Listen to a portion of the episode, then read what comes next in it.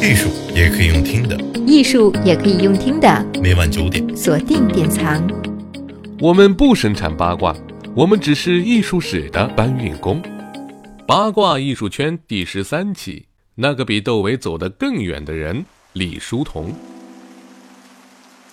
二零一八年一月一日凌晨，厌倦了开口唱歌的窦仙发歌了，《送别二零一七》旧曲新编，史词重唱。这首让窦唯开口的送别，来自红衣法师李叔同。唐朝乐队韩磊、朴树、李志、陈绮贞等人都翻唱过这首歌。有魅力的人很多，可是能让很多有魅力的人竞相追逐的人不多。为什么人人都爱他？本期节目就将为您说一说半是浪子半是僧的李叔同。一八八零年，李叔同出生在天津一个巨富之家，世代经营盐业与银钱业，这是当时利润最高的两种生意。其父李世珍去世时，李鸿章亲自登门为丧仪点烛。他的母亲王氏是家中的第三房姨太。十九岁生下他时，父亲已经六十八岁。老父亲在他五岁那年病重，家人笃信佛教，请来一众高僧念诵往生咒。老人在诵声中离世，大批和尚日夜超度。可能在那时，空寂悠远的佛音就在李叔同的脑海中留下了深刻印象。后来，他经常在家与三弟一起学僧人做法。两个人都用夹被或床罩当袈裟，在屋里或炕上念佛玩，后半生的与佛结缘，这时已经有了预告。父亲去世后，年方十七的二哥李文熙挑起了家族生意的重担，而年幼的李叔同则被寄予了光耀门楣的期许。他由长房郭氏带大的，跟着兄长文熙读书，后来拜常云庄先生为师。年十三，则以篆刻和书法名于乡。一九零一年，年方二十一岁的李叔同从天津来到上海，以第十二名的佳绩考入南洋公学，师从蔡元培先生。他加入新学组织护学会，文章屡屡被评为第一，以才子之名而驰名。书画篆刻也是他的长处。他和上海书画名家一起办书画报，成立书画工会。在音乐上，他中西结合，将《诗经》等古文填词在西洋音乐里，成为流传广泛的歌曲。在诗词上，他加入文人社团城南文社，和许幻园、张小楼、蔡小香、袁希濂结拜金兰，称为天涯无友。在戏曲方面，他开设讲习班，走到台上亲自表演。在新思想上，为宣传婚姻自由，曾自编自导自演过《文野婚姻》。做出这么多贡献，这时他还不满二十五岁，年少有为。他总是把头抬得老高，眉宇间充满英气。才子通常多情，多情亦无情。李叔同的一生有两个身份，一个是风流才子，一个是世外高僧。关于第一段恋情，还要追溯到他在老家天津那会儿。当时十六七岁的李叔同已然是资深票友，常流连于各大戏曲院。福仙戏楼推出了一个新星杨翠喜，天生一副好嗓，十四五岁就出落的花容月貌。李叔同几乎每晚都去捧场，女孩在台上一展歌喉，笑靥如花；男孩在台下看得目不转睛，如痴如醉。表演结束后，少爷在门外等着，亲自提着灯笼送女孩回家。时间长了，两人的心越走越近。有一次临别前，少爷支支吾吾，半天从口袋里拿出一个信封给你，你到了屋里了再拆开。女孩回到家中，展开信纸，浓情蜜意的两手菩萨蛮。然而这偶像剧般的初恋，很快便无疾而终。女星的名气越来越大，很多京城的高官巨贾来到天津，都会去福仙戏院一睹这位名伶的风采，其中就包括庆亲王奕匡和他的儿子载政。天津的地方官员段之贵听说京城的庆亲王竟对一个戏子感兴趣，连忙巴结，重金把杨翠喜从戏院里赎出来，亲自护送到北京庆亲王父子的府上。一连几天等不到女孩，李叔同这才知道发生了什么。回家后，茶不思饭不想，母亲和二哥看到李叔同因为失恋郁郁寡欢，非常焦急。恰好李叔同也到了娶妻生子的年龄，于是给他找了一个富家茶商的女儿于氏。于是比李叔同大两岁，知书达理，贤惠端庄，两家可以说是门当户对。但是李叔同却是一万个不同意。二哥李文熙提议，只要你娶于氏为妻，我就给你三十万家产，出去自立门户。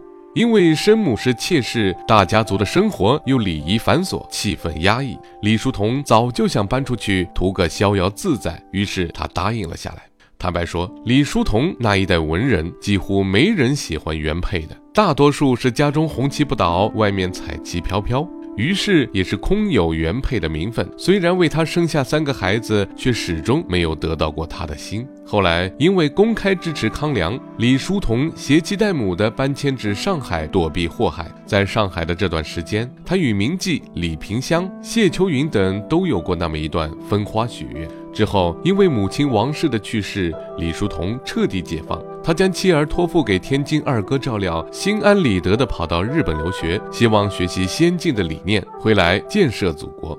一九一八年春，西子湖上烟雨迷蒙，一南一北划来两艘木舟，一名僧人，一名日本女子各立船头。两艘船缓缓靠近，女子盯着那僧人凝视许久，开口道。明天我就要回国了。僧人道：“好。”女子含泪：“书童。”僧人答：“请叫我红衣。”这位日本女子便是李叔同在日本留学期间结识的日本妻子，也是他人生中最后一段姻缘。当时李叔同在日本学习油画，需要人体模特。那时候的日本风气也不够开化，模特不好找，女模特更是可遇不可求。他抱着试一试的心态去问房东的女儿福姬：“你愿不愿意当我的模特？”没想到对方一口就答应了。这位房东的女儿后来成了他的妻子。李叔同没有向他隐瞒自己已婚有子的事实，但他仍不在意，死心塌地。在日本成婚不久，李叔同得了肺病，回到天津养病。老家的热闹和妻子无微不至的照料，让这个游子突然对于氏产生了愧疚之情，提出离婚的话语多次到了嘴边，又咽了下去。对于于氏而言，生活终于有了盼头，可能是玩够了，想回家了吧。快乐总是稀有，大病痊愈，李叔同毅然决然地去了日本。再次回国的时候，还带回了日本夫人福姬。回国后，他在杭州、南京两地教书，将临摹裸体模特纳入美术教学，生活紧巴巴的，还慷慨地资助日后成为音乐教育家的刘志平读书。那个一掷千金的阔少爷一去不复返了。不过，不论是伏击还是于氏，都没有留住这个浪子的心。也可以说，李叔同从不认为这是他的最终归宿。李叔同出家的消息在当时引起了巨大的轰动和诸般的猜测，新闻的爆炸性远远超过同年段祺瑞当上国务总理、孙中山辞去大元帅一职。关于为什么出家，他只在我在西湖出家的经过提到。一九一八年某日，夏勉尊看到李叔同在寺庙里，就随口道：“你不如出家得了。”南朝四百八十寺，多少楼台烟雨中。杭州与南京自古就是佛土，杭州的寺庙则更多了，大小两千余所。作家郁达夫就说过，杭州最多的东西有两样：蚊子跟和尚。李叔同常年在两地工作，佛寺自然都没少逛。一九一八年春天，伏击从日本赶来，想要阻止他。这是两人相爱的第十一年，李叔同曾为他抛弃发妻，定居日本。如今削发为僧，却连门都不让他进。原配于是更是早已冷透了心，也看穿了这个男人。当二哥让她去寺院把丈夫寻回来，她只是平静地说：“不去，他是不会再回头的了。”弘一法师用了大约半年的时间整理自己的财物和私物，书籍、字画、折扇、金表，全都赠送给了友人。天津的祖产、上海的房子，一桩桩、一件件都安排妥当。在出家前，他将存着的三个月薪水分为三份，其中一份连同一绺胡须，托老友转交日籍妻子，并拜托朋友把他送回日本。李叔同的子孙曾到日本寻找伏击，但最后也是无果。原配于是，在四十五岁，并不算大的年纪撒手人寰。那年的冬天似乎比往年都要更寒冷一些，但是他熬不过去了。后半生，弘一法师常居厦门南普陀及泉州承天、天元等寺，立志复兴南山律宗，整理律宗著述，曾创设南山律学院。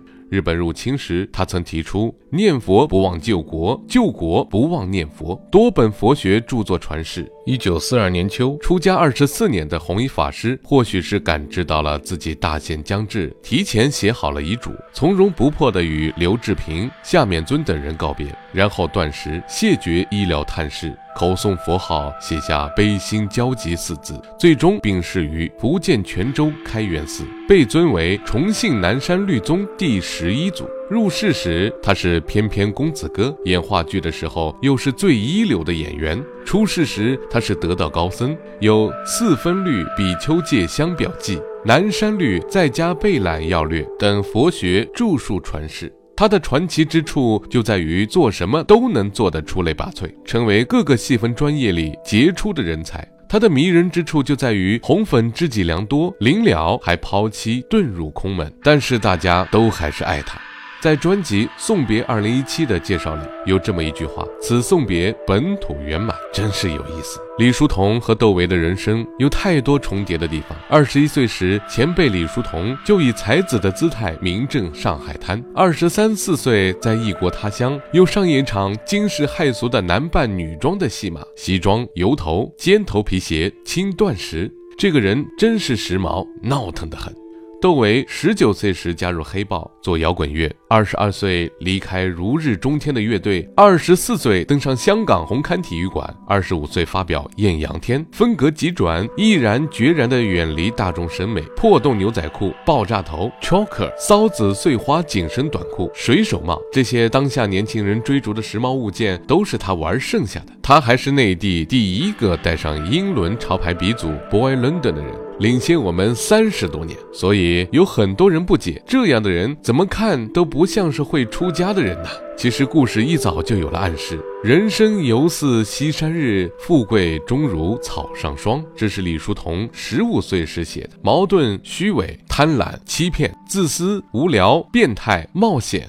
哦，我的天，高级动物！这是窦唯二十五岁时写的，太通透了。每个人都被时代的洪流裹挟，总有那么一两个浪花跳出海面，于是大家记住了他们，跟着他们跑。可是跑着跑着，可能是累了，可能是看透了，但生命力还旺盛，他们必须要去探索灵魂生活，所以他们一拐弯上了岸，一个成了律宗祖师，一个成了音乐神仙，奔走天涯无一事，何如声色将情寄，休怒骂且游戏。上了岸，他们站在世界的另一边，不悲不不喜，不声张，不可怜，日夜修炼。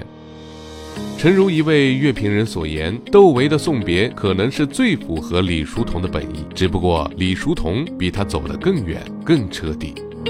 艺术也可以用听的，艺术也可以用听的。每晚九点，锁定典藏。